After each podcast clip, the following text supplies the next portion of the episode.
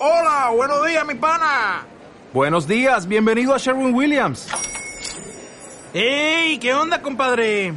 ¿Qué onda? Ya tengo lista la pintura que ordenaste en el ProPlus app. Con más de 6.000 representantes en nuestras tiendas listos para atenderte en tu idioma y beneficios para contratistas que encontrarás en aliadopro.com. En Sherwin Williams somos el aliado del PRO.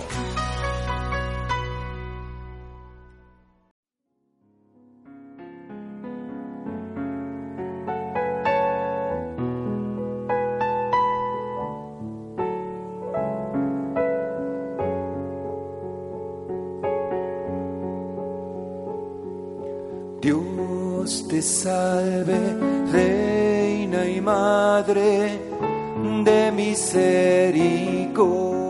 Cuando San Lucas escribe su Evangelio, deja claro que es plenamente consciente de su condición de testigo secundario y tardío.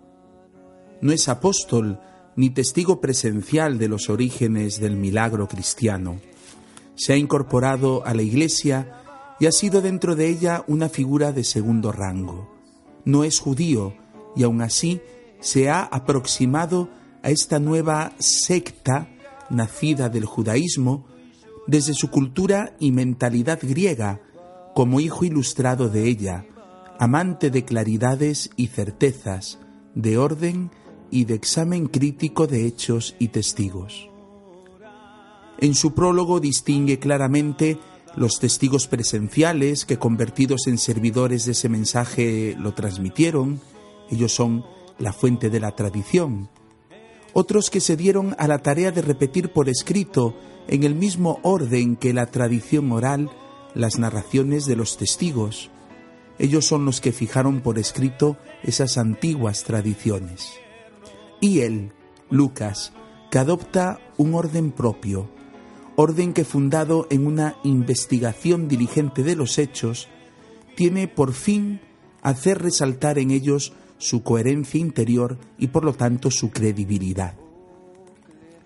Cuando San Lucas nos narra la infancia de Jesús, trata la materia más lejana al presente, toca la parte más remota de su historia. Lucas podía haberlo omitido como hizo Marcos y también Juan, era materia especialmente espinosa para explicar a, gentiles. Mateo, en cambio, podía mostrar más fácilmente a su público judío cómo a través de los hechos de la infancia de Jesús se cumplían las escrituras. Pero para el público de Lucas, el argumento de escritura adquiría fuerza si se presentaba integrado en el testimonio de un testigo, dirigido históricamente y claramente vinculado a la explicación del presente eclesial. Y ese testigo de la infancia de Jesús es María.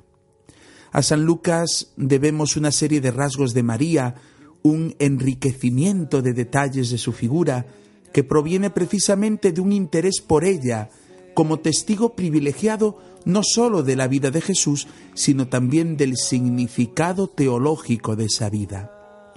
Si todo el Evangelio de San Lucas se funda en un testimonio de testigos oculares, y si Lucas se atreve a hablar de la infancia de Jesús, es porque cuenta con el testimonio de María acerca de ella. San Lucas evoca por dos veces en su narración de la infancia los recuerdos de María. Dice, María por su parte guardaba todas estas cosas y las meditaba en su corazón y más adelante su madre conservaba cuidadosamente todas las cosas en su corazón.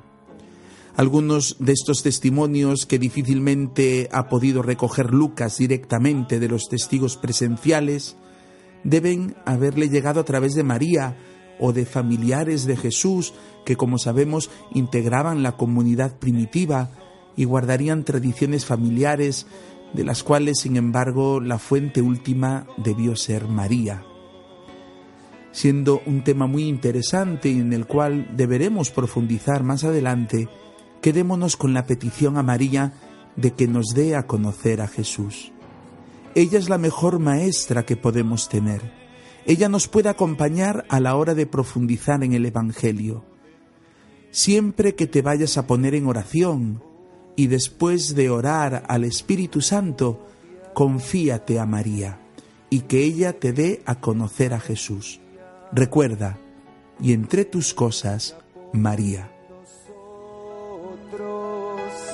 Santa Madre de Dios, Santa Madre de Dios, para que seamos dignos de alcanzar las promesas de nuestro Señor Jesucristo.